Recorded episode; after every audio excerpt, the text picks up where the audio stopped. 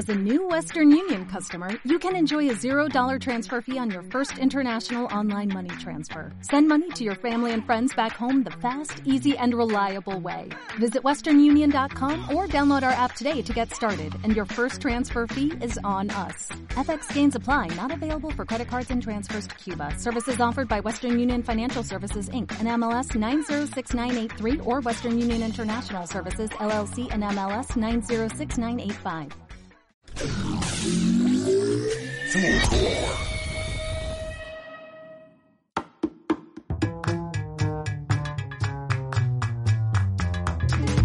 ¿Cansada del acontecer nacional o familiar? ¿Con ganas de escapar de la sociedad o de la maternidad? Bienvenidos a esta comunidad feminista donde resignificamos las quejas y valoramos las catarsis. Porque siempre, pero siempre, sale algo.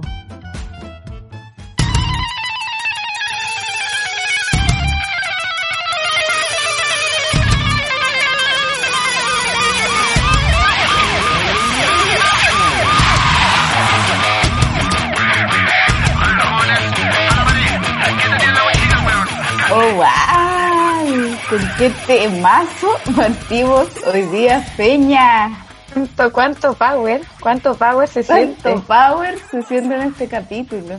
Que va a Porque hoy día tenemos más. eso, tenemos una invitada power también, así que ameritaba Sí. una, una entrada como la que acabamos de escuchar. ¿De qué grupo es? de ¿Qué 2X. grupo era? 2X. 2X.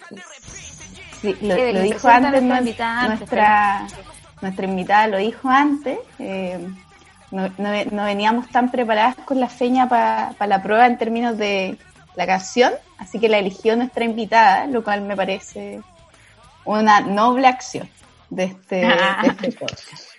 Nuestra invitada en esta oportunidad es Priscila González Badilla, colega mía, administradora pública también, que tiene magíster en estudios de género y cultura, es docente adjunta de la Universidad de O'Higgins, es coordinadora de la carrera de Administración Pública en la Universidad Alberto Hurtado y es integrante de la Coordinación Nacional de la Red Chilena contra la Violencia hacia las Mujeres.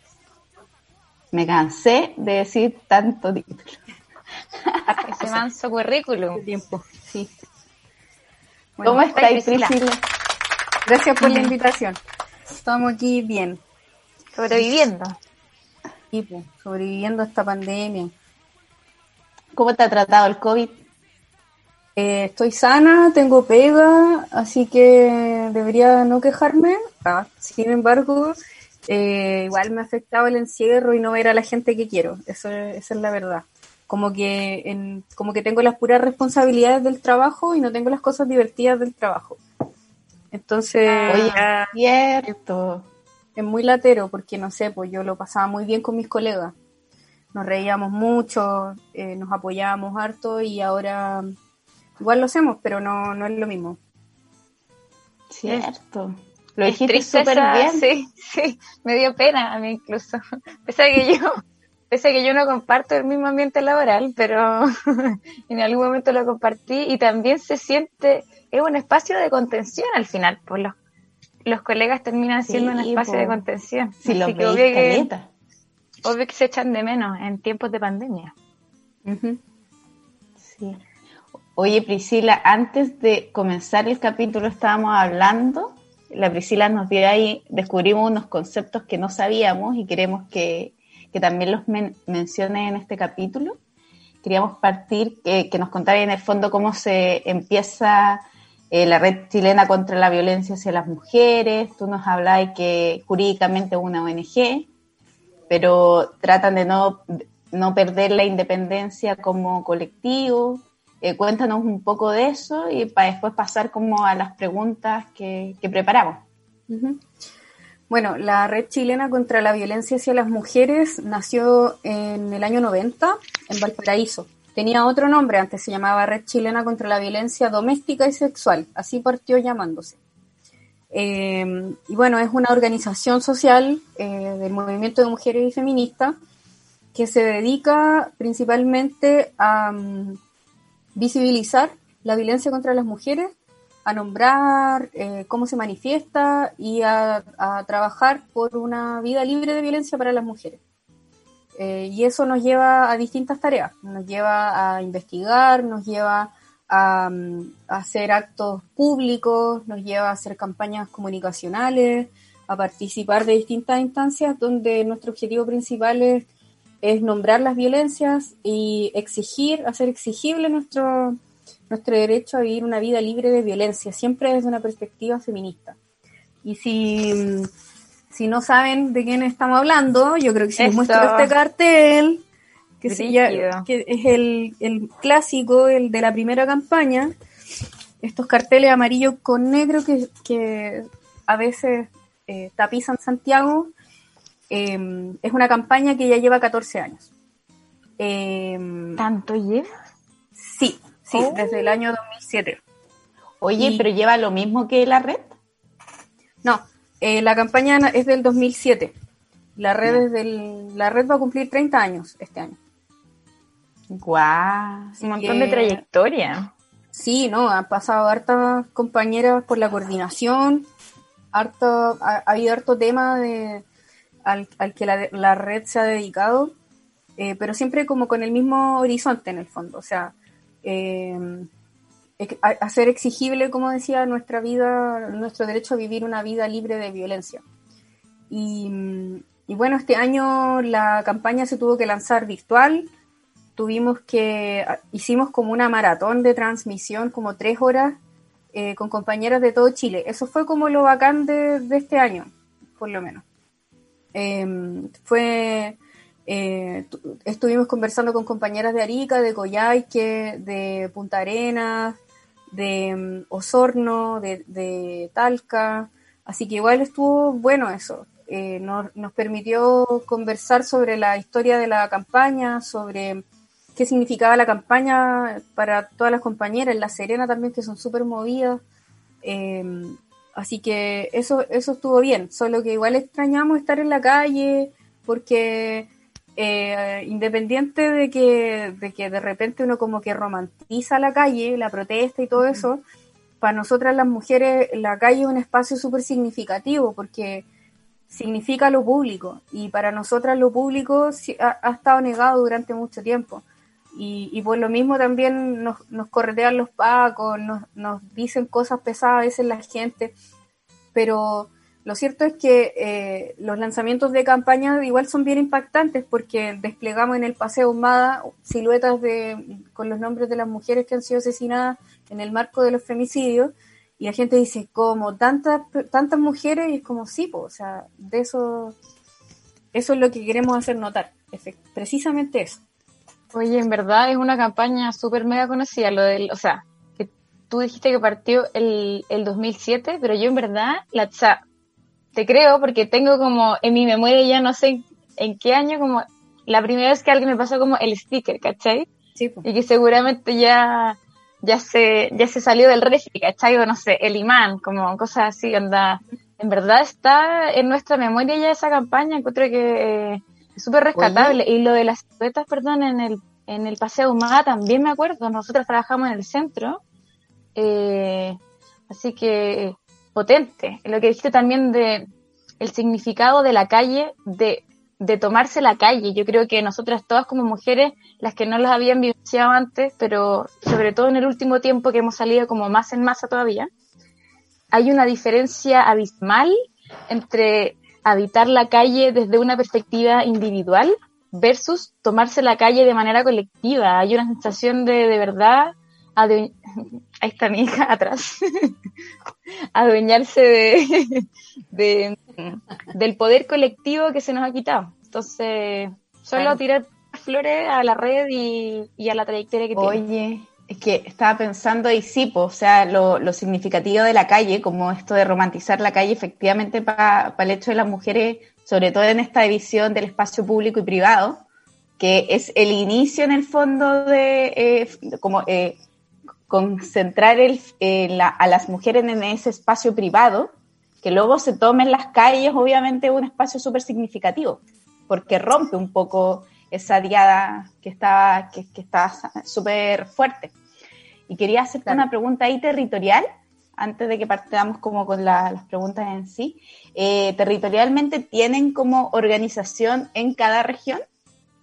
Sí, o sea, eh, de hecho lo que tratamos de hacer siempre es trabajar en red. Eh, eso quiere decir que, claro, hay una coordinación nacional que está preocupada como de, mm, proponer, de, hacer tareas administrativas, no sé, pues de conseguirse los fondos para poder imprimir los carteles, qué sé yo, eh, para financiar las investigaciones que hacemos. pero cada, el trabajo en red se trata de que distintos colectivos o colectivas más bien, distintas colectivas en distintos territorios, son capaces de vincularse con nosotras y con, y con otras organizaciones a lo largo del territorio en función de esto. Muchas veces los colectivos, las colectivas, em, su tema central puede ser otro, puede ser, no sé, por la defensa de los valles, qué sé yo, ya. Pero esa defensa de los valles que hacen también tienen un nexo con em, el movimiento de mujeres y feministas y tienen una vinculación directa con eh, la violencia, con cómo esa defensa de los valles impacta de manera diferenciada a las mujeres y por lo tanto como impacta de manera diferenciada hay una discriminación, hay efectos que uno podría considerar como violencia contra las mujeres.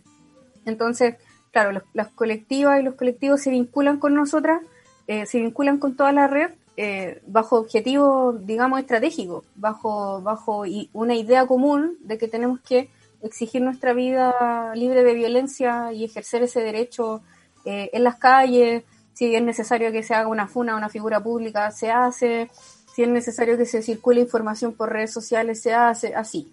Entonces, en ese sentido, eh, nos gusta mucho decir que tenemos vinculación de Arica a Punta Arena.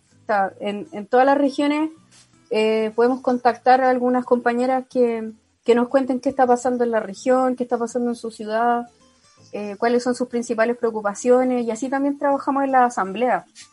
Eh, las, asambleas son principalmente dos, este año han habido más porque, bueno, por la virtualidad no se pudo viajar y hemos tenido más asambleas, pero son dos asambleas que son hitos, eh, una en, abril y una en noviembre. y se enmarcan dentro de la campaña, o sea, para iniciar la campaña en abril eh, conversamos cuáles son las principales preocupaciones de las compañeras, qué mensaje les gustaría que aparecieran en, los carteles del de, el año en curso. Después se hace una votación, en fin. Entonces, eh, ahí hay una vinculación en torno a la campaña. Y después, en noviembre, se preparan las intervenciones para el Día Internacional contra la Violencia hacia las Mujeres, que es el 25 de noviembre. La red eh, es una organización que que impulsó la conmemoración de este día en, el país. Entonces hoy día ya nosotras sabemos que es casi una cosa que, funciona casi sola, ¿cierto? Pero igual mm. nosotras organizamos, igual nosotras proponemos ciertas temáticas, em, sacamos notas en prensa eh, y así. Entonces, como que em, se fomenta como la agitación para ese día, para que estemos en la calle, para que estemos exigiendo a las autoridades que se hagan cargo de los temas que el propio Estado chileno ha asumido como compromiso. Ah, claro. Oye, Priscila, ¿y estas asambleas son abiertas a cualquier persona o son a nivel de colectivas nomás? Eh, tratamos de trabajar a nivel de colectiva. Eh, igual hay algunas compañeras que se vinculan a la red sin estar en alguna organización. De hecho, yo misma, por ejemplo, estuve eh, como dos o tres, no, yo diría que dos años como sin organización, sin participar de la red en la coordinación porque tenía pega que no me permitía vivir. Entonces, eh, igual me invitaban a la asamblea porque yo ya había estado con las compañeras antes, entonces... Ah, pero no que se haga una convocatoria como explícitamente abierta, sino que es más a través de, Sí, sí, no, porque si no sería un poco complicado mantener los vínculos igual, porque eh, sabemos que las organizaciones informales de repente no se sostienen en el tiempo, entonces, claro, se invita a las organizaciones a participar, pero igual tienen que mostrar un cierto interés, tienen que mostrar una cierta vinculación territorial, tiene que haber un, un interés también, una visión compartida, porque no vamos a estar explicándoles a, a todas las organizaciones cómo nosotras vemos la violencia, si bueno, nuestro punto de vista igual está, es público y, lleva bastantes años circulando, entonces igual eh, hay vinculación con, con, las compañeras y como, como la mayoría de las veces tienen que viajar a Santiago para que podamos hacer la asamblea, igual hay que decidir, o sea, no podemos pagarle el pasaje a todas las chicas para que vengan, eh, sino que más bien tratamos de que sean las propias organizaciones las que decidan eh, quién va a asistir a la asamblea y que después esa persona pueda hacer la devolución, digamos, a su a sus organizaciones, a su territorio. Oye, Priscila, y mm, bueno, tú mencionaste al principio que una, una de las labores de la red ha sido mm, identificar y resaltar como los diferentes tipos de violencia, ¿cierto?, contra las mujeres, porque todas sabemos que ya no hay, no hay solo un tipo de violencia, o violencia sexual, también tenemos, no sé, la violencia doméstica, en términos, no sé, eh, violencias laborales también, ¿cierto? Y al respecto, em, hemos, nos hemos dado cuenta también que el Estado, ¿cierto? No, no solo ha sido cómplice pasivo de, de, de, de estas de esta violencias, en el sentido que o las calla o de lleno las avala, ¿cierto? Sino que, sino que también, eh, que es el punto que, que queremos resaltar en este capítulo, también ha sido, eh, también ha tenido un rol súper activo en perpetuar y efectuar esta violencia. Y sin ir más allá, nosotros hemos sido testigos de, no sé, por ejemplo, después del, del estallido social, eh, en la cantidad de casos que se levantaron de, de, violencia contra las mujeres. En el, bueno, nosotros en, encontramos un, un, un, último informe del Instituto Nacional de Derechos Humanos al 19 de marzo, si mal no recuerdo era la fecha, sí. que levantaba que 400, o sea, existían 490 casos de violencia del Estado contra mujeres y niñas, de los cuales 112 correspondían a torturas con violencia sexual. También uno al, al escuchar eh, el concepto o la tipología de torturas con violencia sexual no puede dejar de pensar en todas las atrocidades que también cometió el Estado en contra de los derechos de las mujeres y de las en épocas de dictadura. Entonces, ¿cómo ven ustedes, o si lo han abordado, eh, que se articula este tipo de violencia desde el mismo Estado y qué elementos de este tipo de violencia eh, son la hacen diferente, ¿cierto?, a, a, estas otras violencias que, que tú mencionabas que se han identificado. Sí, o sea, primero una, una precisión conceptual, porque si bien nosotras hablamos de violencia sexual, violencia psicológica, violencia económica, en fin, eh, para nosotras eh, esa separación es solo para el análisis. Esa separación tiene que ver con cómo se manifiesta una violencia, que es la violencia machista, la violencia contra las mujeres, eh, con distintas manifestaciones, pero para nosotras es la misma violencia. Entonces, eh, hablamos, hacemos esta separación para poder analizarla, para poder contabilizarla, para poder ponerla en perspectiva, para asignar responsabilidades, pero para nosotras eh, es el mismo sustrato, el mismo sustrato de la violencia para hablar de un, entre comillas, inocente piropo en la calle que un femicidio eh, con ensañamiento, por ejemplo. Entonces, eh, claro, ese, esa violencia extrema de un femicidio terrible eh, no, no sería tal, no sucedería si no se toleraran estas otras manifestaciones de la violencia que son como, entre comillas, más chiquititas o que tienen un, un, un grado de impacto menor. Eh, eso por un lado. Eh, y por otra parte, bueno, eh, nosotras también nombramos un tipo de violencia, un tipo de manifestación de la violencia que es la violencia institucional. Eh, es decir, instituciones que se dan cuenta de cuáles son sus prácticas de violencia, y sin embargo no hacen nada al respecto. Eh, instituciones que toleran la violencia y que la toleran también porque eh, sus prácticas son jerárquicas, son masculinizadas, porque el pacto patriarcal sigue operando en ese sentido. Y por lo mismo, eh, desde, hace, desde hace un tiempo, específicamente como desde el 2011 en adelante, empezamos a hablar de violencia política sexual, eh, evocando un poco lo que dicen las compañeras que trabajan en temas de memoria, porque la violencia político-sexual en dictadura no se no está contenida dentro de los informes de reparación. Eh, no se no se recoge casi nada sobre temas de violencia sexual eh, en parte porque muchas mujeres o lo olvidan o no lo quieren recordar o no se les preguntó si hacia ellas se aplicó un tipo de violencia sexual específica. Entonces hoy día, eh, los por ejemplo, el colectivo Mujeres Sobrevivientes Siempre Resistentes ha solicitado que se tipifique eh, el delito de violencia política sexual para que sea, mm, eh, bueno, los únicos delitos que pueden tener retroactividad son los de, de derechos humanos, son los de lesa humanidad. Entonces, eh, sería una manera de ir abordando esta situación que, no ha sido abordada por el Estado de Chile.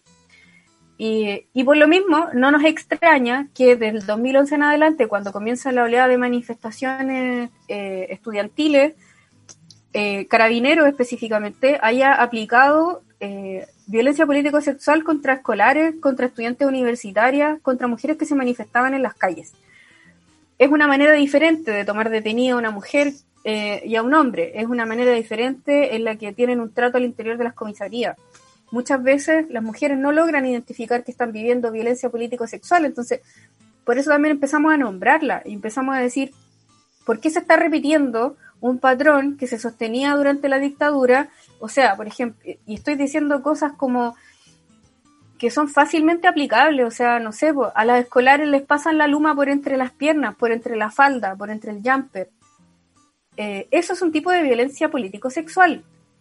Entonces, em, ¿por qué esas situaciones siguen sucediendo? Si lo que los pacos tienen que hacer es tomarlas detenidas, y era, como no tienen por qué aplicar ningún tipo de, tortura. A, muchas escolares las hacen desnudarse. Eh, entonces, eso, eh, ¿en qué, ¿en qué cabeza cabe? Que eso es, es algo que se puede aplicar o que está correcto y los pacos dicen, no, que tenemos protocolos y cuestiones, puede que existan esos protocolos, pero si hay una institución que constantemente está tolerando el maltrato, constantemente está denigrando a las mujeres, eh, que tienen entre, entre sus filas eh, de formación a personas que participaron de la dictadura, entonces difícilmente va a haber una visión que sea eh, integral respecto de cómo tienen que tratar a las mujeres que se están manifestando. Y eso a nosotras nadie nos lo ha contado, o sea, lo hemos vivido eh, en las calles, lo hemos vivido eh, durante la revuelta popular, eh, las mismas compañeras que estuvieron detenidas durante la dictadura lo han, lo han mencionado. Entonces, aquí hay una negligencia del Estado y por lo mismo también hemos dicho que la institución de carabineros ya no va más, o sea, tiene que reformarse totalmente porque está podridísima y porque las jerarquías al interior de la, de la institución son súper, súper, em, más que masculinas, son em, cómplices, entre ellos se cubren. O sea, el mismo, el mismo Mario Rosas dijo que no iba a destituir a nadie eh, después del estallido, y sin embargo Mario Rosas sigue ahí. Ahí hay una violencia institucional, y es súper grave. Oye, Priscila, eh, en la bajada un poco de esto, cuando tú hablas de la tipificación de la violencia político-sexual contra las mujeres, eh, ¿qué, qué, bajada es esta? O sea, como, ¿cómo se tipifica este tipo de delito? Siento que, porque es una violencia, tú lo hiciste muy bien con el lumazo, es como súper gráfico, pero ¿cuál es la bajada que más o menos eh, desde las distintas colectivas que, que, que están en estos temas la están viendo? Eh, ¿Qué implica la tipificación de este tipo de violencia? Uf, implica que el Estado reconozca que ejerce este tipo de violencia. Eh, y eso es lo complicado, porque tiene que ser el Estado lo su... Claro, no, no, lo reconoce, no, no lo reconoce, no... Eh, o sea, ¿cuándo hemos visto que los carabineros pidan perdón, por ejemplo? O sea, es, muy complejo. Eh, pero implicaría eh, una supervigilancia, implicaría que las policías tomaran conciencia de lo que está sucediendo y no solamente que tuvieran una clase, no sé si lo vieron alguna vez en las noticias, pero como que mostraron así como cómo le enseñan derechos humanos a los pacos. Ya, ah, y están así como todos los pacos nuevos, así los chiquitines, están así como en una sala con 100, 100 paquitos ya así sentado escuchando y alguien del Instituto Nacional de Derechos Humanos haciendo una relatoría. Sorry, pero en esto, en temas de derechos humanos, también hay que meter emociones. O sea, eh, nadie aprende eh, realmente significativamente si no se emociona, por ejemplo. Entonces, y muchas veces el ejercicio de memoria es doloroso. Y si no hay un ejercicio de memoria que sea decir, bueno, el Estado de Chile hizo esto y esto y esto en dictadura, y lo que tenemos que hacer es saber lo que pasó para que no se vuelva a repetir, esa parte no está. Entonces, claro, los carabineros dicen, oye, ¿no? Si nosotros formamos en derechos humanos, claro, tienen esa, esa clase una vez y chao. Y después... claro, como eh, estos son, los derechos humanos, eh, los suscribimos en, 1990 y... Saludos, paz. Claro, entonces ahí no hay, y no hay ningún trabajo que sea constante. Eh, y lamentablemente eso es algo que, que, no va a cambiar y que nosotras no creemos que porque, no sé, un par de pacos tomen conciencia de lo que está pasando, toda la institución vaya a cambiar. No, tiene que ser una voluntad política fuerte porque son instituciones altamente jerarquizadas y altamente masculinizadas. Y la masculinidad, lamentablemente, se ejerce a través de la violencia muchas veces, porque tienen que negar que son niños, tienen que negar que son mujeres y tienen que negar que son homosexuales. Y esas tres negaciones, eh, en general, tienen como consecuencia violencia contra esas personas, niños, niñas, adolescentes, mujeres y em, personas que no quepan en lo masculino. Claro, también. Entonces, eh, ahí sabemos que, eh, que no va a haber una transformación. O sea, le tenemos cero fe a, que haya como una reconversión por las buenas, entre comillas. O sea, la institución de carabineros se tiene que desarmar o nada. Oye, Priscila, en base a esto mismo, eh, entendiendo como que el rol del Estado finalmente acá es reconocer que ha habido violencia sistemática y violencia sexual sistemática contra las mujeres, eh, violencia político-sexual, el rol de las organizaciones es mucho más potente y ahí el rol del feminismo conceptualmente es mucho más potente como acelerador de procesos históricos. Eh, de alguna u otra forma, porque eh, no me acuerdo a quién una vez se lo escuché en una conferencia, pero era como, sabemos que va a suceder, que en algún momento se van, porque hay tendencia a que se logra como, cada día avanzamos un poco en igualdad, pero eh, el rol del feminismo está en que ese avance sea más rápido, porque se nos están muriendo compañeras, las están matando. En base a eso mismo, eh, ¿cuál es el rol del activismo hoy día, sobre todo en este, en este estallido, sobre todo en esta última marcha, en ese último 8M, que fue la última aglomeración masiva que, hubo en Chile? y fue maravillosa. Por último, gozamos un 8M. ¿Cuál es el rol del activismo ahí? Yo creo que el activismo feminista específicamente no puede ser condescendiente con el poder. Eh, no podemos estar felicitando iniciativas mínimas. O sea, no podemos, no podemos estar diciendo como, ah, qué bueno que la ministra salió a decir que, que había que denunciar. No, yo creo que tenemos que correr el cerco, que hay que estar constantemente hinchando. O sea, ese es el activismo, hinchar. Tenemos que pasarnos tres pueblos. Exacto. O sea, no podemos nosotras mismas ponernos los límites. Por ejemplo, sobre la constitución que queremos, sobre em, cómo imaginamos una vida libre de violencia. Que no sean otros los que nos pongan límite a nosotros, sino que, que nos atrevamos realmente a salir un, rato que sea de la actitud constantemente denunciante que hemos tenido que tener por supervivencia, que salgamos un rato de eso y digamos cuál es la sociedad que queremos. O sea, yo creo que ese paso, ese, ese salto cualitativo es súper difícil de dar, porque, porque estamos agobiados con nuestras propias vidas en este contexto de neoliberalismo extremo porque eh, porque no es aún aún hoy día donde donde está mucho más masificado el concepto de feminismo donde donde muchas más nos reconocemos feministas cada vez somos más cada vez somos más malas y podemos ser peores em, yo creo que incluso hoy día eh, es complejo ser feminista porque seguimos viviendo en una cultura que es patriarcal machista androcéntrica y que em, y que el feminismo sigue siendo contracultural. Entonces, eso es, es difícil, es, agotador, pero que solamente hay que, hay que seguir nomás, hay que seguir, hay que seguir, hay que seguir. Y aunque no seamos nosotras las que veamos esta, estos cambios, eh, sentirnos parte de una genealogía de lucha es muy importante. Genealogía de lucha. Y dijiste que no venís preparada, es más bonito que la cresta, cabrón. Puta, es que son años de circo, Son años, como que tenía el speech ahí, como que te escucho y digo, ¿cuántas veces ha dicho esto? Porque lo tiene probadísimo. Oye, pues la Feña dice que se está quedando para, para, está pegada. Así que voy a, sigo. En, en toda esta línea, eh, los tratados actuales que tenemos abordan violencia político-sexual, tratados internacionales. Sí, dale. Estamos con una.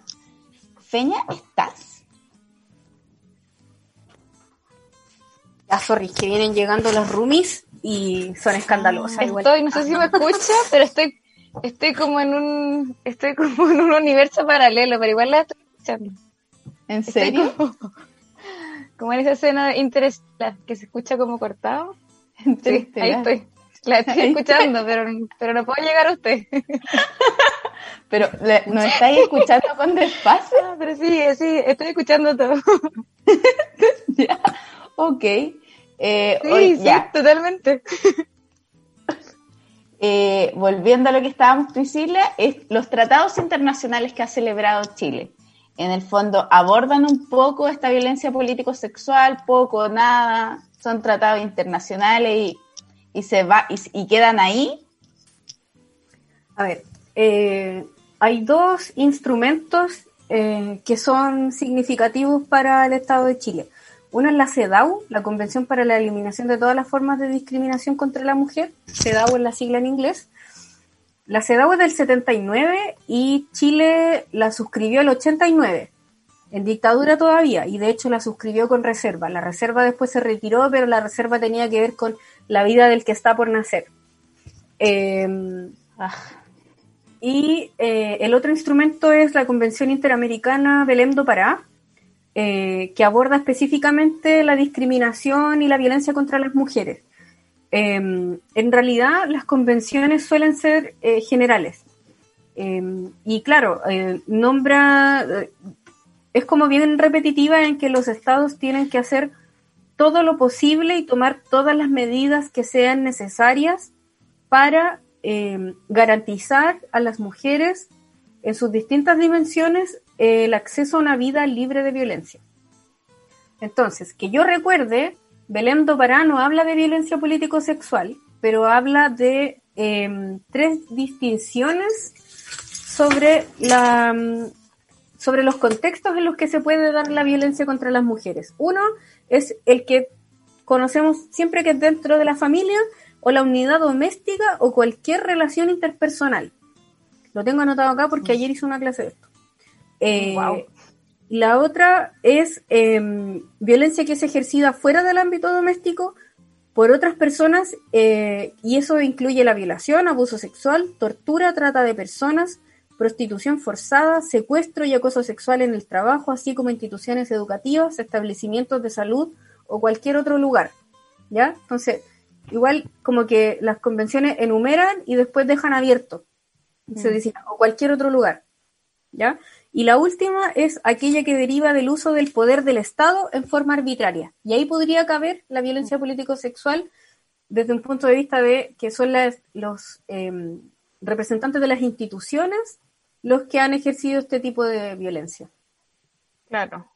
Pero ya, entonces no la identifica claramente ni menos eh, la mm, como la castiga, entre comillas, ¿cierto? Como para decir, oye, este tratado prohíbe esto, por lo tanto Chile está eh, sí, es, que, pues, es que las convenciones no pueden proponer las sanciones. Solo dicen que el Estado que suscribe tiene que comprometerse a prevenir, erradicar y sancionar. Entonces, como es como, por eso digo, es como bastante amplio, pero una vez que los estados firman esas convenciones, toman fuerza de ley.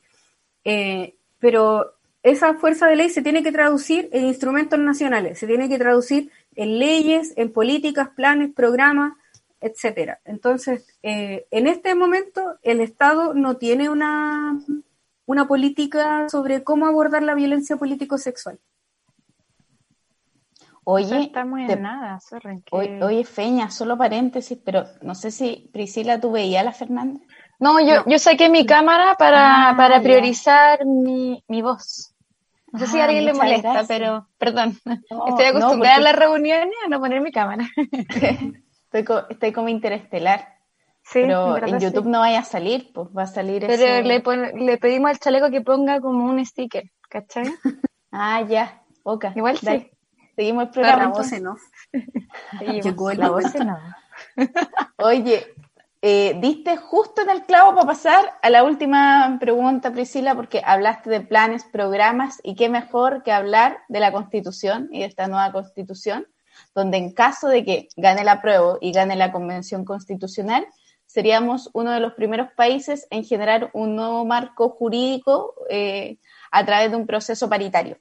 Una Constitución que se crea en cierta paridad, paridad que querramos o no, igual va a tener a los partidos políticos y hay distintos, distintas feministas podrían estar. Eh, pero de alguna manera igual es un avance en términos de reconocer y la participación de todas y todos en ese proceso. Y en esa línea, eh, ¿qué derechos se deben garantizar en, en la nueva constitución para salvaguardar estas violaciones en derechos humanos que hemos tenido, sobre todo eh, violencia político-sexual, que fue lo que más hemos hablado, eh, cómo se debiese generar y, salvaguardar en el fondo esto, qué factibilidades tú veis también eh, para que esto suceda, porque yo encuentro que esto, si bien es, toda la mujer debiésemos decir, oye, efectivamente esto debe ser sancionado eh, con las sanciones más duras, eh, implica ese reconocimiento desde el Estado que ha ejercido violencia político-sexual contra la mujer. Eh, y por más feministas que sean muchas mujeres, no todas somos del mismo sector político. entonces, ¿cómo, ¿qué factibilidades ahí tú veis en, términos políticos? Si que efectivamente la, la constitución, una nueva constitución permite delimitar esta adherencia a tratados internacionales de los que hablamos e impedir en, el fondo que Chile y el Estado chileno siga ejerciendo violencia y qué desafíos eh, se visibilizan desde ahí mismo en torno a esta convención constitucional paritaria. Bueno, en la red igual hemos tenido hartas conversaciones sobre, por ejemplo, todavía no lanzamos un posicionamiento si estamos por el apruebo o no, como que se subentiende que sí, pero lo, pero es como ya, siempre nos ponemos nos ponemos la tarea más difícil porque eh, ya para nosotros es como obvio que estamos por el apruebo y por la convención em, constitucional, pero algunas compañeras en, la red em, quieren incluso profundizar todavía más y exigir una asamblea constituyente. Mm. Eh, entonces, ya, independiente de como de algunas discrepancias, eh, hemos estado diciendo como que esperamos de este proceso también, porque eh, como tú bien dices, o sea, de repente, ya, sí, la paridad es súper importante. A mí personalmente me da mucha lata esa parte como de la ciencia política, que es como de las cuotas y tal, pero ya, igual sé que es una, es un objetivo estratégico, en el fondo, es una necesidad estratégica que supondría que tuviésemos mayor participación o que se profundizara nuestra participación en distintas, en distintas instancias. Eh, pero eh, no sé, pues si me vaya a poner a Marcela Cubillo, yo no sé qué tanto, qué tanto vamos a las mujeres con la paridad. Entonces, claro, eh, para mí por lo menos el feminismo no puede ser de derecha. Imposible, porque eh, con, haciéndole dos o tres preguntas, ahí quedó el feminismo. O sea, no. no, no. Eh, entonces, lo que aspiramos también es que eventualmente esos partidos políticos que se dicen feministas, no sé, pues pero es que igual ahora en el feminismo como que cae cualquier cosa, porque hasta el Partido Socialista se declaró feminista, y perdón, pero o sea, no, no se me ocurren estructuras más jerárquicas y machistas que los partidos políticos, a pesar de que sé que son necesarios y que cumplen una función en la democracia, eh, les cuesta un montón eh, hacer eh, efectiva esa declaración de, de que son feministas, porque hoy día está muy bien visto declararse como feminista. Eh, sin embargo, es eh, estratégico. claro, por supuesto. ¿Cuánta profundidad vaya a tener eso? Eh, sobre todo para los partidos más tradicionales de izquierda, a nosotras nos hace dudar, nos hace dudar de que eso vaya a ser efectivamente así. Y eso lo vamos a ver solamente cuando tengan que presentar a sus candidatos o candidatas eh, y cuáles van a ser sus prioridades a la hora de, poner eh, los temas sobre la mesa para, para qué constitución es la que queremos. Por lo menos nosotras, eh, lo que, en lo que sí ya hemos avanzado es en que sabemos que este proceso no podría haber sido posible sin la lucha en las calles y que en esa lucha, en esa movilización callejera, las mujeres hemos sido protagonistas y no solo eso, sino que tenemos una tradición, tenemos una historia en torno a procesos constituyentes que estamos descubriendo hace poco. Eh, entonces, eh, tenemos que seguir relevando eso porque este proceso es tan nuestro como de ellos. Eso en primer lugar. Eh, luego que queremos una, una sociedad que sea antipatriarcal, una sociedad que sea antirracista y plurinacional, y queremos que la constitución contribuya con ese proyecto político emancipador que visualizamos en el horizonte. para eso, por ejemplo, nosotros hemos dicho que tiene que eliminarse el Estado subsidiario, eh, porque no es posible que se garanticen los derechos eh, en un Estado que sea subsidiario como el actual. Eh, y, que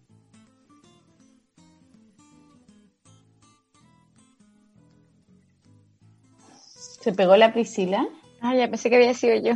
Sí, sí yo Oye, la Priscila habla precioso, onda. habla precioso, ¿no? Que visualicemos en el horizonte. Sí, sigamos ahora. Ah, igual puedo pausa, pues, ¿verdad? Ahora. ¿Escayo? ¿Qué es Cayo?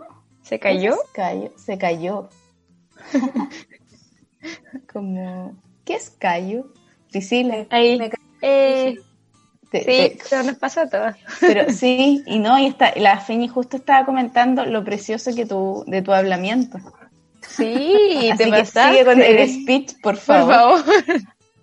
Ya, bueno. Ah. ya, bueno, gracias. Ya, gracias por, eso me invitaron.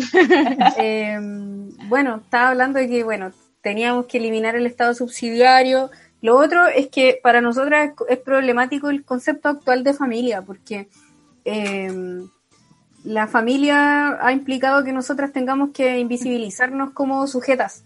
Entonces, eh, y, eso ha implicado que, no sé, por la distribución de tareas, eh, cómo, se, cómo se imparte justicia, em, sea muy, muy desigual. Eh, y que siempre las mujeres tengamos que estar postergándonos por la familia, por, y además como que hubiese un tipo de familia, porque no estamos hablando de, de nuestra realidad chilena, que es, como dijo la Sonia Montesino, una sociedad de madres y guachos. Eh, entonces, em, la familia de mamá, papá, hijos y perrito y casita, esa weá no existe, o sea, existe y cuando existe... Tiene que tengo pruebas de que no existe. ah, para acá también. Acá, acá O sea, no sé, yo misma soy hija guacha, entonces es como no me vengan a decir que mamá, papá, hijo es una weá que que, podemos seguir sosteniendo. O sea, la diversidad de familias es demasiado evidente como para que en esta oportunidad que tenemos de cambiar la constitución sigamos entrando todos en la familia. Ahora, no hemos resuelto entonces cuál es la unidad, em, la unidad eh, básica, porque si vamos a remitirnos al individuo, pucha, ahí tampoco, ahí tampoco eso no, no lo hemos resuelto. Si hablamos de comunidad, bueno, ¿qué es la comunidad? de qué vamos a hablar cuando hablemos de comunidad. Entonces, lo que tenemos claro es que no podemos seguir manteniendo el concepto de familia como lo hemos mantenido hasta ahora. Eh, y bueno, que, y que ese, eh, esa aspiración, estas aspiraciones que nosotros tenemos, de alguna manera se logren plasmar como, eh, como una garantía para vivir una vida libre de violencia que nos podemos declarar una sociedad antipatriarcal, por ejemplo, nos gustaría. Eh, entonces, em, por lo menos esos son los, nuestros sueños por ahora. Igual no es nada que hayamos terminado de discutir. Nuestras reuniones son bastante largas, son dos veces a la semana y, siempre tenemos que estar viendo un montón de temas y entre medio tenemos discusión política. Eh, tratamos de que sea gran parte de nuestra de nuestro tiempo, pero todavía nos falta discutir, o sea, nosotras pensamos mucho en colectivo. Todo lo que yo le estoy diciendo y que ustedes me dicen, ah, qué lindo el hablamiento, Pucha, no sé, pues el 95% no se me ocurrió a mí. lo, hemos, lo hemos conversado con las compañeras, lo hemos conversado en asamblea, hemos tenido la experiencia de, formación política que tenemos. O sea, hace poco terminamos un ciclo de cinco semanas eh, hablando sobre el proceso constituyente. Eh, y, bueno, siempre estamos como eh, constantemente conversando de, esto mismo, como de Oye, qué bien hace el activismo. No, súper. bien hace el activismo. demasiado bacán. Como terapéutico. y las compañeras de la red han sido mi escuela, mi universidad, mi todo, porque eh, nada, yo como que igual soy, me siento súper polla en un montón de temas. No, no te eh, ves así, déjame Es que con las compañeras he podido resolver un montón de cosas y, plantearme preguntas y conversarla y, no tener la respuesta para todo tampoco, pero un encuadre súper importante, eh, un encuadre donde, donde nuestras aspiraciones son más o menos comunes, o sea, vivir una vida libre de violencia es lo que todas queremos. Eh, que esto ya después no sea tema, o sea, sea parte de, nuestra historia, de nuestro reconocimiento, pero que no tengamos que andar contando a nuestras muertas, por ejemplo. O sea, parte de la memoria nomás, como tú dijiste. Claro, si nosotras no las contamos, el Estado lo va a hacer y lo va a hacer mal. Entonces ya también por eso nos dedicamos a, contabilizar, a ponerle nombre a las víctimas, a ponerle una historia, un contexto. Eh, pero queremos dar ese salto de decir como esta es la sociedad que queremos nosotras ahora. Y nos cuesta igual, porque estamos constantemente tratando de sobrevivir y denunciando y enojadas. Entonces. Oye, pero qué gran. Muchas gracias, Priscila, por acompañarnos en este capítulo. Eh, estamos todas enojadas en todo caso. ¿eh? Habláis bonito, estamos todas enojadas, pero esto buena le sale lindo. Sale lindo, se enojo, Su forma de verbalizar la rabia es. Pues, bueno, el, el, activismo se transforma en cierto grado de poesía eh, para el alma, weón. Eh, Toma las quejas y la rabia y las transforma en algo hermoso. En algo, sí, pues, y algo que, que mueve. Entonces, muchas gracias Priscila por asistir a este capítulo, por tu hermoso speech. Muchas gracias a nuestra producción de podcast Fulgor Lab, al chaleco por tenernos tanta paciencia. y gracias, Peñi Gracias, Sebe. Nos pueden encontrar en las redes que ya conocen, nuestro Instagram. Siempre sale algo y un bajo podcast. Eh, en Spotify, por YouTube y por otras plataformas que ya se nos olvidan y no vale la pena de nuevo. Ya, chao, la ya. Chao, chao. Pero sí, muchísimas gracias. Priscila, te pasaste. Chao, chao. De nada, chiquillas. Un gusto conversar con ustedes. Chao. Vamos, confía en este proyecto, no es fantasía, rompe el modelo, vota en la urna, marcando apruebo para una, para una, para una nueva constitución. Vamos, confía en este proyecto, no es fantasía, rompe el modelo, vota en la urna, marcando apruebo para una, para una, para una nueva constitución.